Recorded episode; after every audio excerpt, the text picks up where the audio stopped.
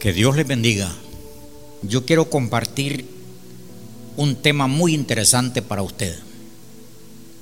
Este tema se llama No cortes las anclas. Voy a tomar el pasaje de la escritura en el libro de los Hechos de los Apóstoles, en su capítulo 27. Voy a leer dos versículos Voy a leer versículo 29 y el versículo 40. Dice la palabra del Señor así. Hechos 27, 29. Y temiendo dar en escollos, echaron cuatro anclas por la popa y ansiaban que se hiciese de día. Versículo 40. Cortando pues las anclas, las dejaron en el mar, largando también las amarras del timón e izada al viento de la vela de la, de la proa, enfilaron hacia la playa. Padre, en el nombre de Jesús pido que en esta hora tu presencia esté ahí donde están tus hijos Sé, Señor, que le vas a hablar esta mañana a su vida. En el nombre de Jesús se lo pido, Señor, que tu Espíritu Santo esté ahí, dando revelación, visión, convicción a la palabra, Señor. En el nombre de Cristo Jesús. Dije que el tema se llama No cortes las anclas. Este pasaje que he leído nos todo el capítulo nos dice del naufragio que tuvo el apóstol Pablo. Navegaban rumbo a Roma 270 personas en un barco. Y dice que mientras navegaban hubo turbulencia en el mar por 14 noches, dice llevaban 14 noches sin dormir ni comer, porque aquel barco como que se hundía. Era un momento peligrosísimo que iban aquellas 270 personas junto a ellos Pablo. Y dice la palabra que vieron como tierra, un lugar, a ellos les parecía que ya estaban a salvos porque veían tierra. Y dice la palabra que tiraron las anclas, cuatro anclas. El ancla es un fierro que tiene tres uñas, eso lo tiran adentro del agua y eso se agarra en las rocas y eso hace que sostenga. Entonces tenía cuatro anclas tiradas el barco. Pero luego dice que esas anclas que habían tirado para que anclar el barco en las rocas, dice que cortaron, cortaron los, los lazos que las tenía amarradas en el barco, dice el versículo 40, de manera que las anclas quedaron en el mar, dice. Entonces el barco ya iba y no llevaba anclas porque ellos buscaron la tierra. Pero dice la palabra que mientras empezaron a navegar, otra vez el fuerte viento y dice que el barco pegaba en la roca de manera que se rompió y dice la palabra que los que iban en el barco a nado en el mar, en tablas. De esa manera salieron a tierra, porque el barco se arruinó. De manera que cuando estaban más adentro del agua, y tenían las anclas como que estaban más seguros. El problema fue cortarlas en el tiempo de peligro. Entonces ahí Pablo, él trató de hablar con los tripulantes del barco, porque dice que los que llevaban los presos querían matar los presos para que nadie escapara. Pero dice que una de las autoridades impidió ese intento queriendo salvar a Pablo para que no mataran a Pablo. Bueno, usted ve que el ancla era muy interesante en alta mar, en momento de peligro. Tiraban las anclas, el barco lo sujetaban y estaba un poco seguro. Eso hacía que el barco no, no agarrara a la deriva. Eso ayudaba al barco para ir rumbo al, destino que ellos habían trazado.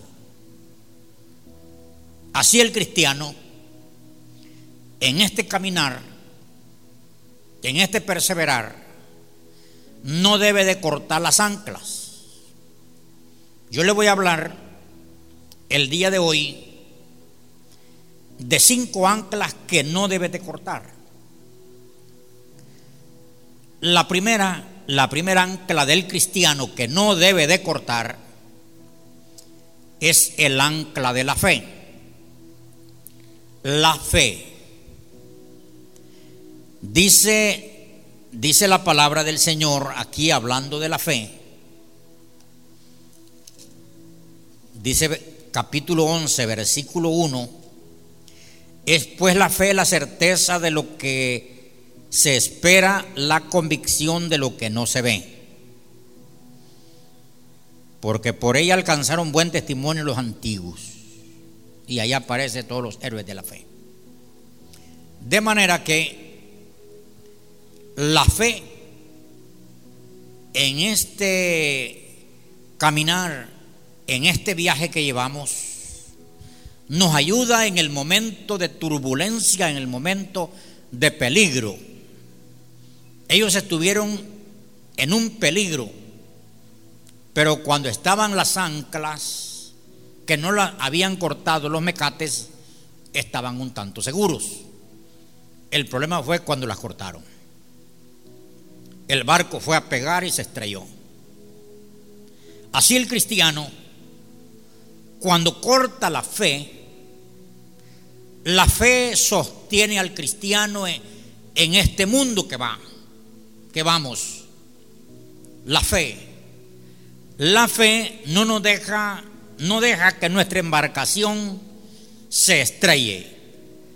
La fe no deja que la embarcación se hunda la fe.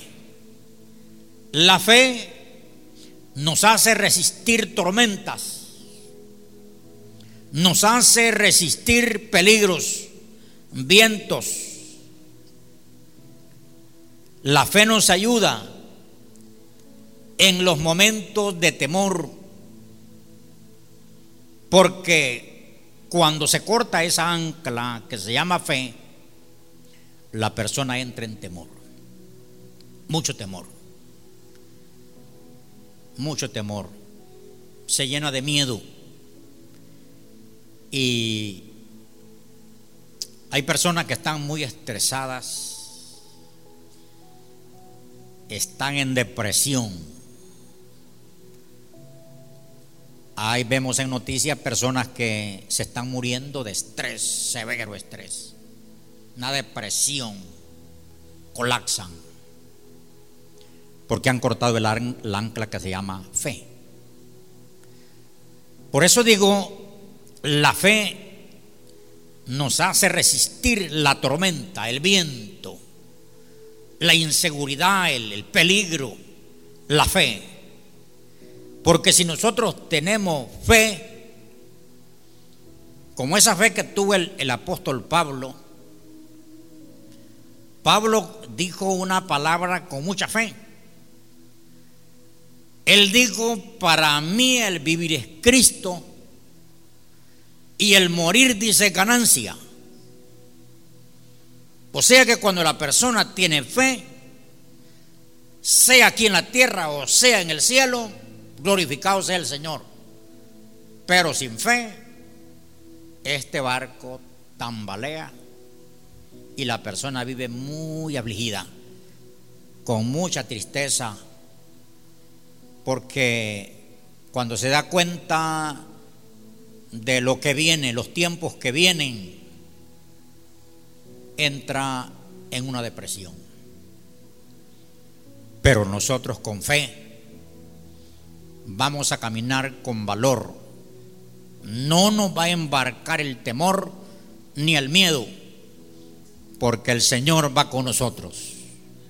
Entonces la fe vence el temor, la fe vence el miedo.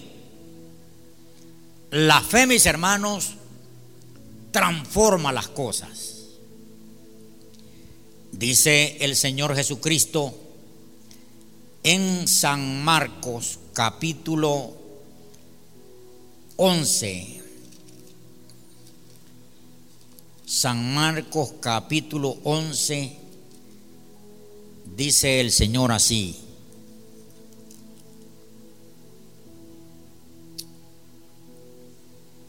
Respondiendo Jesús les dijo, tened fe en Dios.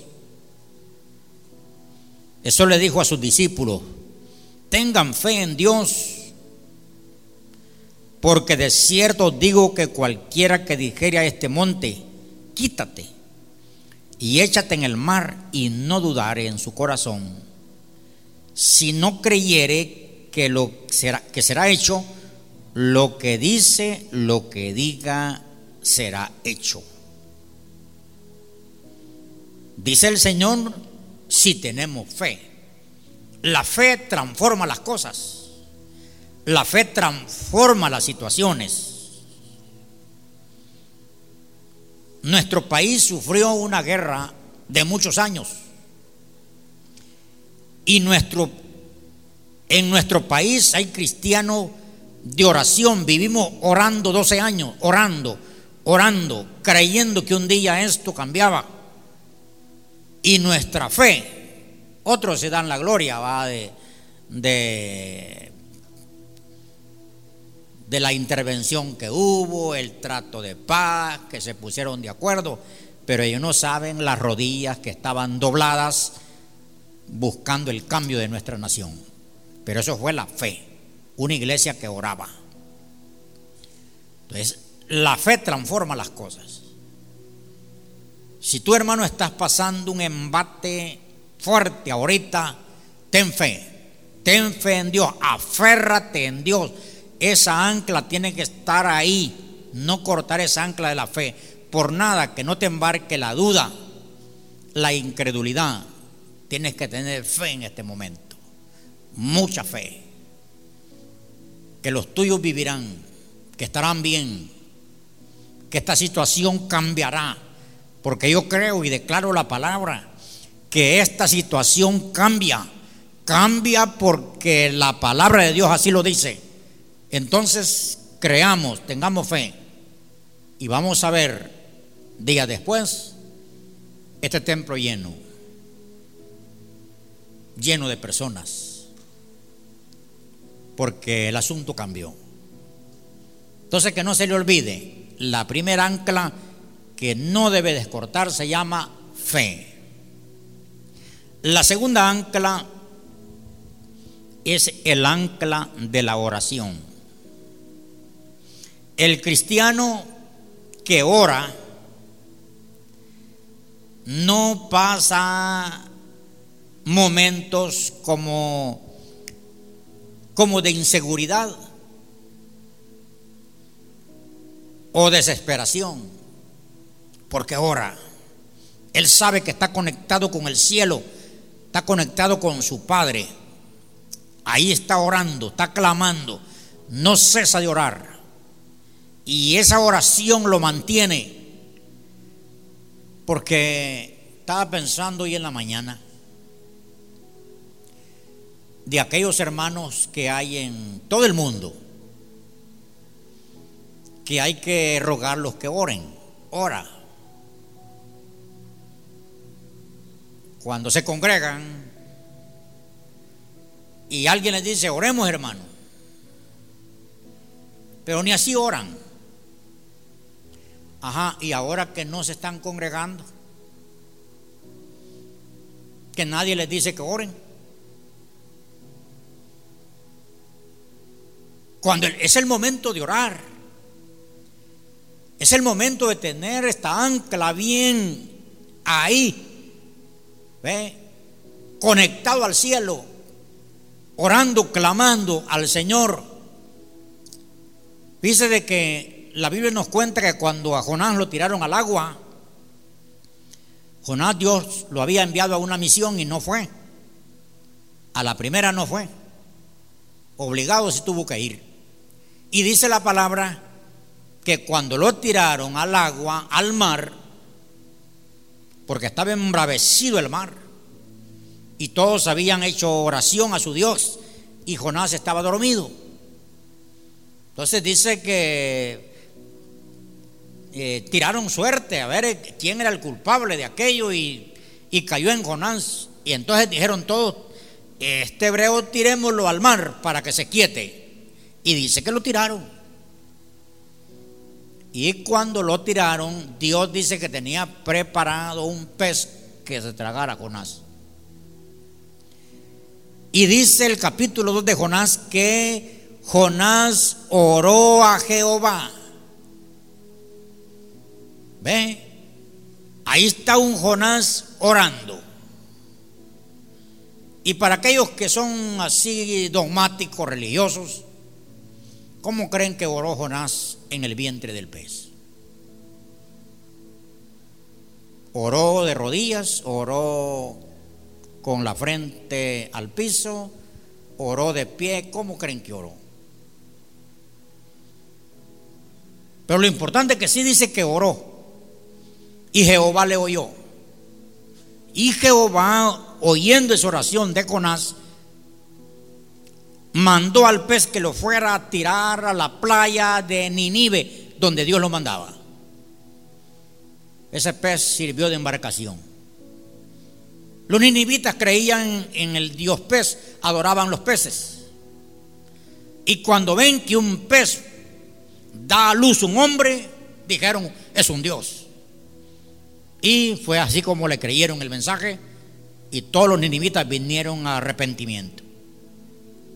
Pero lo importante es que la oración es un ancla, que el cristiano tiene que estar allí orando, orando, buscando el rostro del Señor, conectado con el cielo, porque la oración sostiene el cristiano.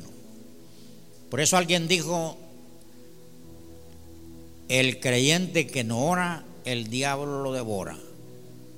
Y es una verdad, porque si un creyente no ora.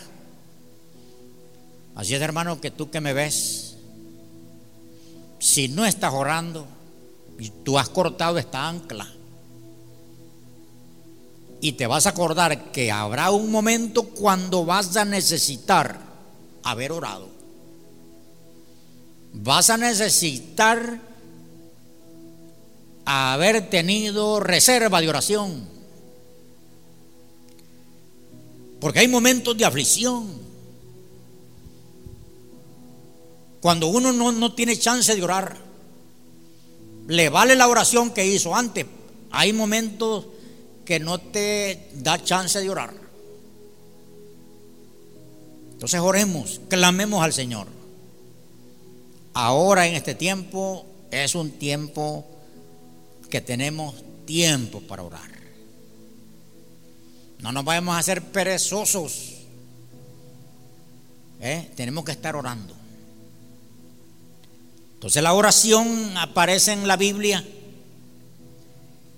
que allá los discípulos cuando aquella tempestad dice que se les parecía que se les hundía la nave que llevaban y despertaron al Señor. Jesús le dijeron, no ves que perecemos. Le pidieron al Señor. Y el Señor reprendió el viento, las olas y se hizo gran bonanza. La oración. Anoche con mi esposa hablábamos qué pasara si todos los cristianos del planeta, los que estamos en tierra, los que estamos vivos todavía, nos arrodilláramos. Todos. Miren todos esos hijos del diablo que han montado todo esto, este virus y todo el trama que tienen se darían cuenta del Dios que hay aquí. Pero la mayoría de la gente solo está quejándose, no está orando. ¿Qué le pareciera a usted un tiempo de oración en el mundo? Este asunto tuviera otro, otra cara. Pero le aseguro que hay mucha gente que no está orando, solo está quejándose. La oración, la oración tiene poder, la oración cambia la situación. Cambió la situación de Jonás, cambió la situación de Israel cuando estaba rodeado por los filisteos y llamaron a Samuel. Samuel oró y esa oración Dios la oyó y Dios envió desde el cielo piedras, granizo y aterrorizó a todos los filisteos. La oración de un pequeño grupo de la iglesia hizo que un ángel viniera a sacar a Pedro de la cárcel. La oración. Y Santiago dice que la oración del justo puede mucho. Entonces, esta ancla es muy importante. La tercera ancla del cristiano que no debe de cortar es la palabra de Dios.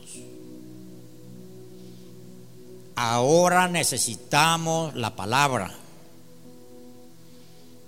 Yo leía hoy esta semana un, un maestro que escribió algo y, dijo así. Hay predicadores de este tiempo, dice, que deberían de, de no predicar, sino leer la palabra. Porque de verdad y se oyen unas cosas, ay Dios mío, nadita que ver con la palabra, nada. Se puede ver que quien de verdad lo que hizo fue tirar la pistola y agarró la Biblia. No, así no tiraron la pistola y agarraron la Biblia. No se sentaron, no pasaron por un discipulado, no pasaron por un tiempo de formación, de educación, de ética, bueno, todo lo que hay que aprender de, hermenéutica, reglas de interpretación de la Biblia, para no ir, no ir cayendo en herejía y en tanta mentira.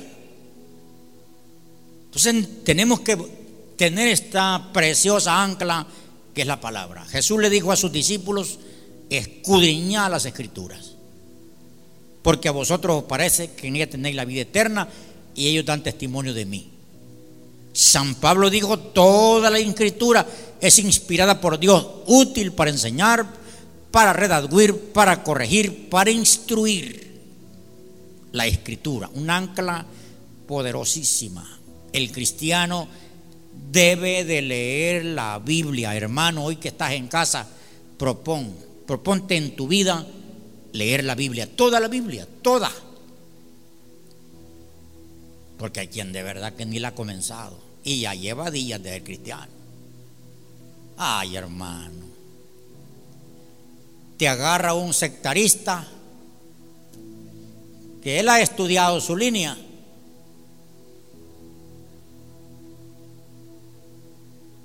Ay, le decía yo a unos hermanitos aquí esta semana de de una hermana que agarró un estudio así por línea. No agarró el estudio que tiene su iglesia y ha llevado a la iglesia a otra doctrina. Porque peligrosísimo es que un pastor, que un líder no haya estudiado la sagrada palabra, esté en peligro. Y más ahora en las redes sociales se está oyendo de todo. Porque hoy sí salió al, hoy salió a la luz.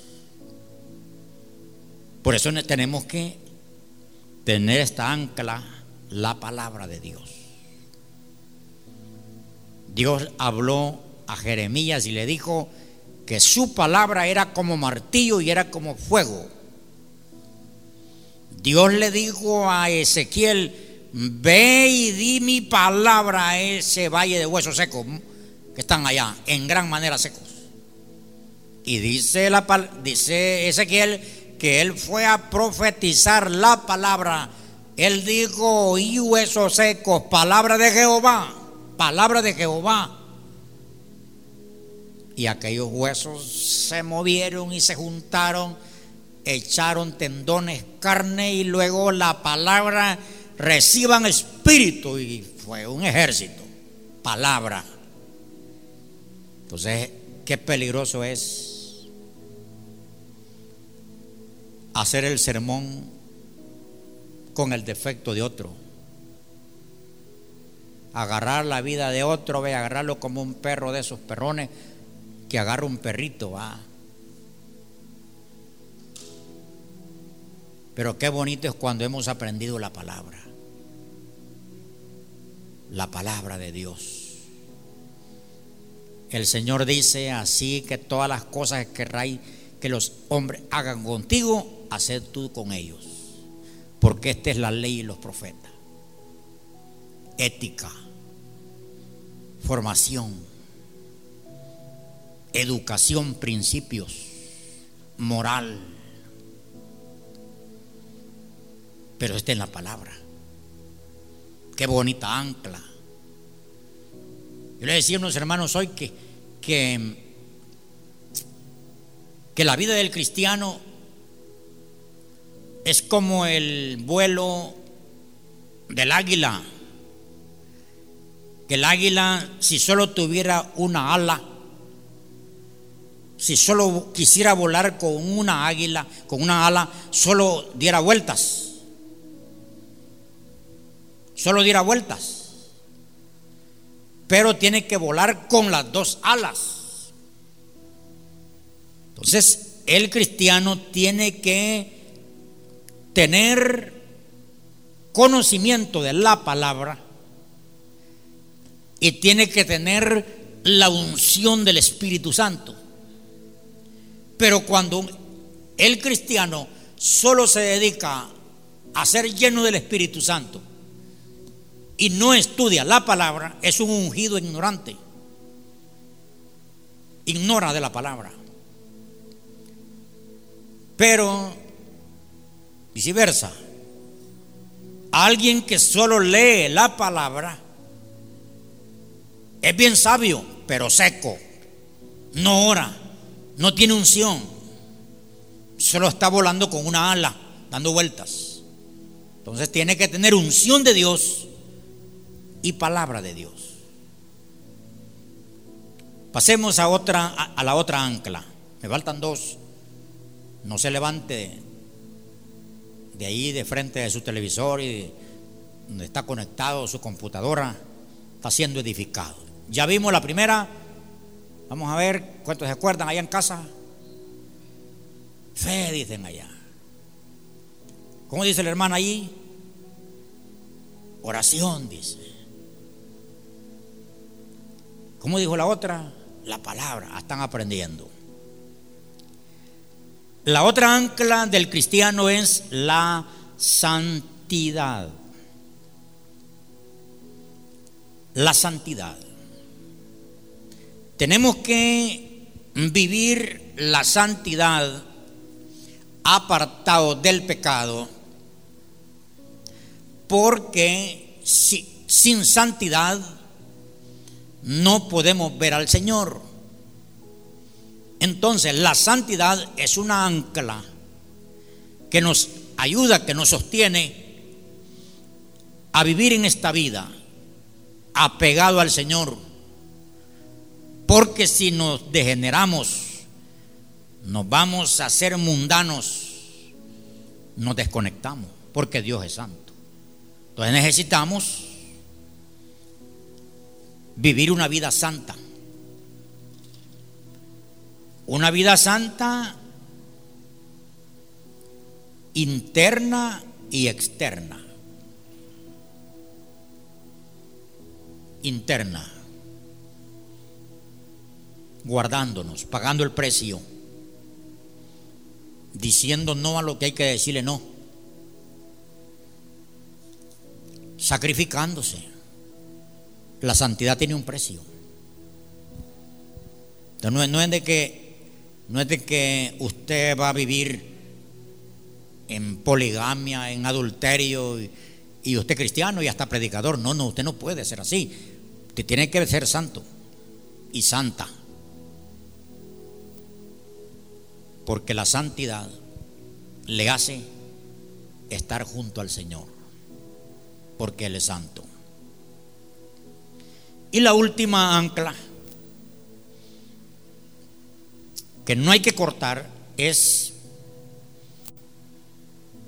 Jesús. Jesús es el ancla segura. Jesús. Nosotros no tenemos que ser unas personas que practicamos una religión. No. Tenemos que ser unas personas que practicamos la relación con Jesús. Y Jesús debe de estar en nuestro corazón, ser Él el centro, el Señor, el Salvador, el médico por excelencia. Bueno, Jesús tiene que ser el centro. Porque si nosotros no es Jesús el centro, nos convertimos en, una, en religiosos. Practicar las reglas de una iglesia, de una denominación, de una religión. Pero si Jesús es el centro,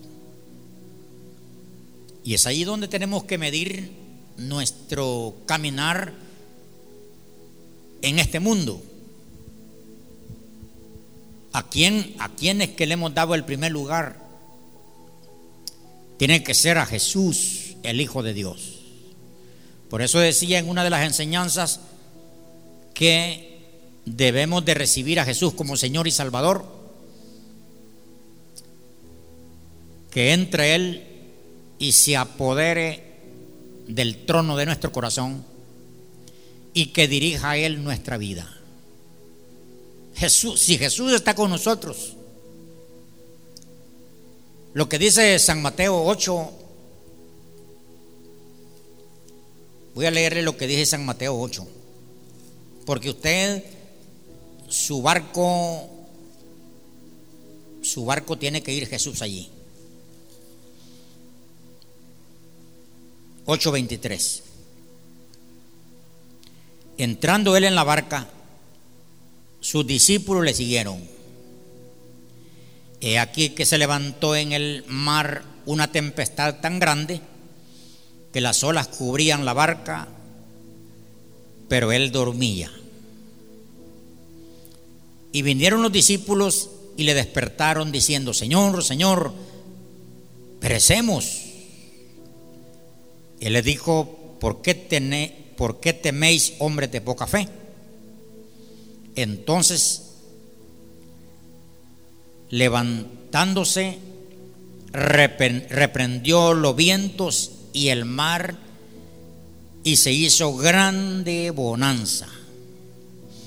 Y los hombres se maravillaban diciendo, ¿qué hombre es este que aún los vientos y el mar le obedecen? Ahí va Jesús. Ahí iba Jesús en esa barca donde iban ellos Por eso tenemos que tener esta ancla Jesús en nuestra vida para que nuestra barca vaya segura. Hay peligro, ahí está Jesús. Pedro se hundía en el mar, Jesús lo agarró y lo sostuvo. Jesús. Entonces Jesús debe ser un ancla segura en nuestra vida. Nuestra embarcación va a ir segura. No cortes esta ancla. Ahora más que nunca tienes que agarrarte de Jesús. Tienes que amarlo, tienes que servirle, tienes que dedicar tiempo hacia Él, adorarle, alabarle, vivir para Él. Porque Jesús te da seguridad. Pase lo que pase en este mundo, con Jesús. Estamos seguros. No, te, no abandones a Jesús. Porque hay quien deja de servirle. Ah, pues como ya no hay culto. Bien que al parecer los templos físicos no tienen mucha importancia para algunos. Pero mire, para otros sí, el no congregarse sienten caerse. Y ya dejan las actividades cristianas, el perseverar. Entonces tenemos que tener a Jesús en nosotros para que Él nos ayude en los momentos difíciles. Ya finalizando, no cortes las anclas. Si cortas la ancla de fe, te hundes, te estrellas. Si cortas la oración, te debilitas. Si cortas la palabra, caes en ignorancia. Si cortas la santidad, te separas de Dios. Si cortas a Jesús de tu vida, mueres en pecado, sin vida eterna.